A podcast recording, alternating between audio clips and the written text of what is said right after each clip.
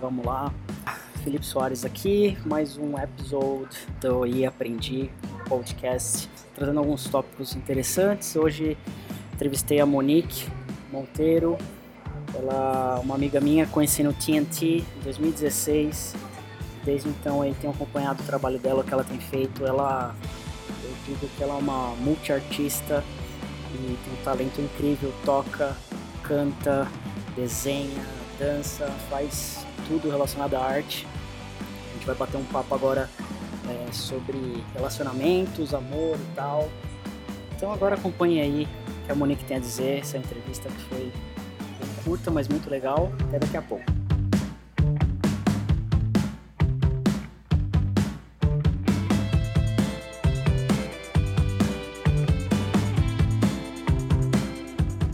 Were talking about relationships and love and how uh, things work out or not, and you you were talking, were telling me about the bud thing, and that was really interesting. Yeah. So all, all the relationships you had, you you started and in the beginning you, oh it's okay, it's awesome. Yeah, but, I like but- him, but there was always like this something that um, was holding me back.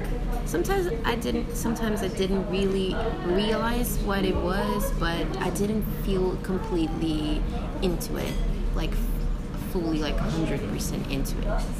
There was always something holding me back. There was always this but, and um, uh, and it's really crazy because after everything I went through with this last relationship, I, w- I just told myself that I wasn't go- going to accept it anymore. I was like, I from now on, I'm only gonna be with someone that I think I deserve. You know, someone that I think that treats me the way I want to be treated. That is the way I want it to be. And um, and, and, if you, some people think that is really um, crazy to think about it because no one's perfect. But I'm, I don't want someone perfect, you know. I, I, I'm fully aware of everything that a relationship brings, you know, the good and the bad. But there are some things that are really essential, and I'm not going to just give up on these essential things like I did in past relationships. I always opened up for some things that I wasn't really interested in. opening up, like uh, I don't know, just the kind of things that we did together, like, oh, let's hang out somewhere. And I really didn't like hanging out this place, but I But it did just. but I did yeah. just to make them happy, you know. I was always putting someone else in the first in- place. Yeah, in the first place, exactly. So, and I was not. I just, you know, promised myself that I, I was not gonna do that anymore, and I'm, I'm really not doing it till now. But let's hope to keep it that way. But you know, just It's uh, being recorded, so you can yeah, remind exactly. yourself. to like- remind myself every every day. But uh, I really, I, I really wish that uh, I'll be strong enough to just keep to myself that I'm not gonna give up on the things that I find essential. And I, I really think that's an important thing. If you want to have a relationship and you want to be happy with it, just you know, just just put in your mind you you you need to get what you feel like you deserve. I don't feel like I deserve less than what I'm getting right now, for example. So I'm not gonna get something that it's less than what I want, you know. So that's pretty much it. and and then when you you were in a relationship, and that's my my own experience. After a while, you you try to find someone to build something together. Like Yeah, exactly. you're going to the same way, or you think about you're not equal. You maybe like me and my girlfriend now. We are totally different, but we are so the same in a lot of other situations that uh, it makes me feel oh, we are great together. Yeah. Better than like split it, you know. Yeah.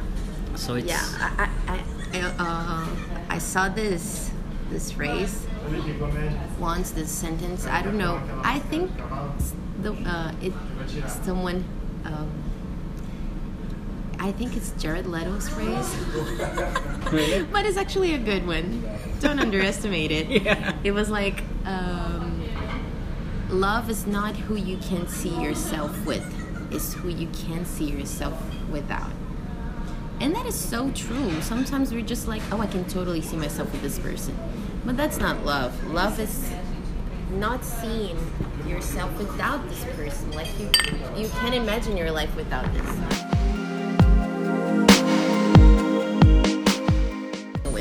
We're talking about love. I'm with Monique here. We are in a very cool place. It's called Café Jabuticaba. There's like a Jabuticaba tree in the middle of the the place, and it's like it's so cool to. It's really cozy. It's a really cozy place. It's uh around Praça Benedito Calixto in São Paulo.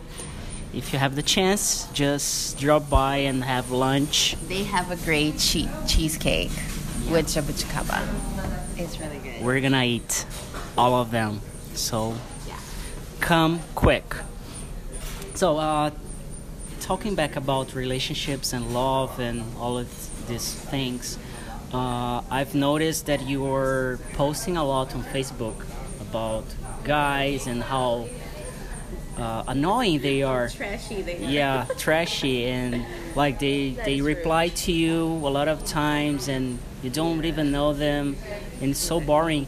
And today I was uh, coming here and I realized that there was a guy in the bus. He was really staring at me, and I was feeling like it wasn't good because Yeah. he was kind of trying to follow me and trying uncomfortable. yeah it wasn't comfortable and he was trying to understand where i was going and he was trying to follow me. Yeah. and i was like and then i tried to do a different way. So but it doesn't happen like very often. But i think for women it's really really the really all worst and all the time every day. All the time, So- every day. so how do you feel and how do you handle those situations? It, it's really hard actually at first um, it really irritated me and it made me feel really bad but then when i was walking in the street you know because it's it's it's really like it's literally every day all the time if it's not someone talking to you it's at least looking at you in a creepy way so I just walk on the streets with my headphones so I don't listen to what they're talking about. At first, I was kind of like uh, curious about what they were saying, but then I just realized that listening to what they were saying just made me feel bad, just made me feel like nauseated, you know? I just wanted to punch them in the face. And it's really hard because women know how um, dangerous it is for us to reply. If you reply just like "shut up," get out of here, you know. Every time someone is gonna like be mad at you, and they could, can do something bad to you, you know. So, oh. So it's really really hard. Um, so I, I try not to reply if I'm alone uh, when I'm with friends and someone that I know that's gonna that could protect me in a way, I I do reply.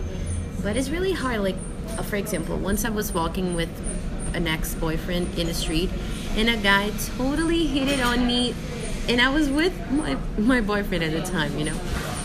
And I just looked at him and I was like, "Shut up! Get out of here!" And then he s- realized that he was my boyfriend. He was like, "Oh, I'm sorry. I didn't see that uh, you were with her." Like he didn't apologize to me. He Yeah. apologized to him because he thought like I was his property or something, you know. But thank God, my boyfriend at the time realized it and, and told the guy, "You don't have to apologize to me. You have to apologize to her. You was you were disrespectful with her, not with me." So you know, it's it's really hard, but uh, and it's not just at you know on the streets. It's mainly in social media. Every day, guys just sending messages and replying in weird ways you know it's not like we don't accept like um, you know when someone say we're beautiful. It's not like that. We know the difference you know. Like there's a lot of guys that text me just saying uh, just like reply to my stories just telling me oh you're so beautiful. Okay but if it's in, in a respectful way it's totally okay. I get that all the time. But it's it's really different when guys are di- disrespectful you know. And uh, it's really hard but we have to just talk about it so guys realize what they're talking and what they're saying and that is ridiculous you know so that's why i've been posting a lot and i do feel like maybe if the guy sees it, he's gonna think about it. I'm not gonna say that all guys are gonna do that because a lot of them are too stupid to just, you know, stop to think. They're probably gonna think that I'm just like a bitch, you know.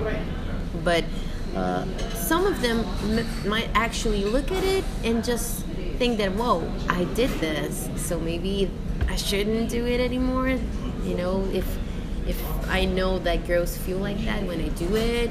So I think that that's probably what I want with this, you know, posting. Just bring consciousness to girls and, and boys.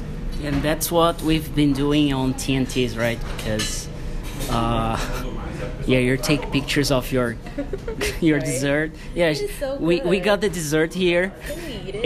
and she was, oh my god, I need to stop talking and I need to eat this right now. So really yeah, fuck the guys, fuck everything. like Chocolate cake is Yeah. way better than Yeah. anyone.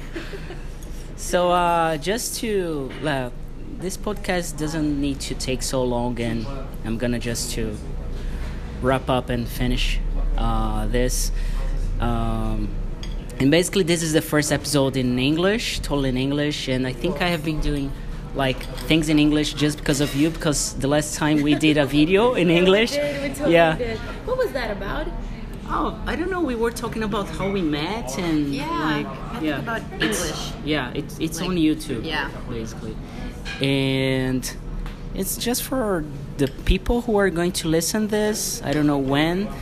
Uh, we are in the f- uh, almost February. It's February today, right? It is. February 2019. So I don't know when you're going to listen to this, but I hope you're keeping up with your English and like English is it's doesn't need to be the focus. We're talking about something really important here, Yeah, love and it's not about and English. respect. Yeah, it's about consciousnesses and like how to treat people, not just women or men. Exactly. It's Just about people. Respect people. Yeah, and that's the That is really it. final the, for the, the final message of this episode. I hope you have enjoyed. Uh, thank you, Monique, for being here again. Thank you for inviting me. Yeah, it's such It was a always a pleasure. yeah, it's such a great time together and speaking in English. Monique, in the beginning, it was really hard to understand, but I got uh, I got her accent, and it's so great now that I can really understand what she speaks. yeah, great. I learn a lot. So, thank you. See you next time. Thank you. Bye.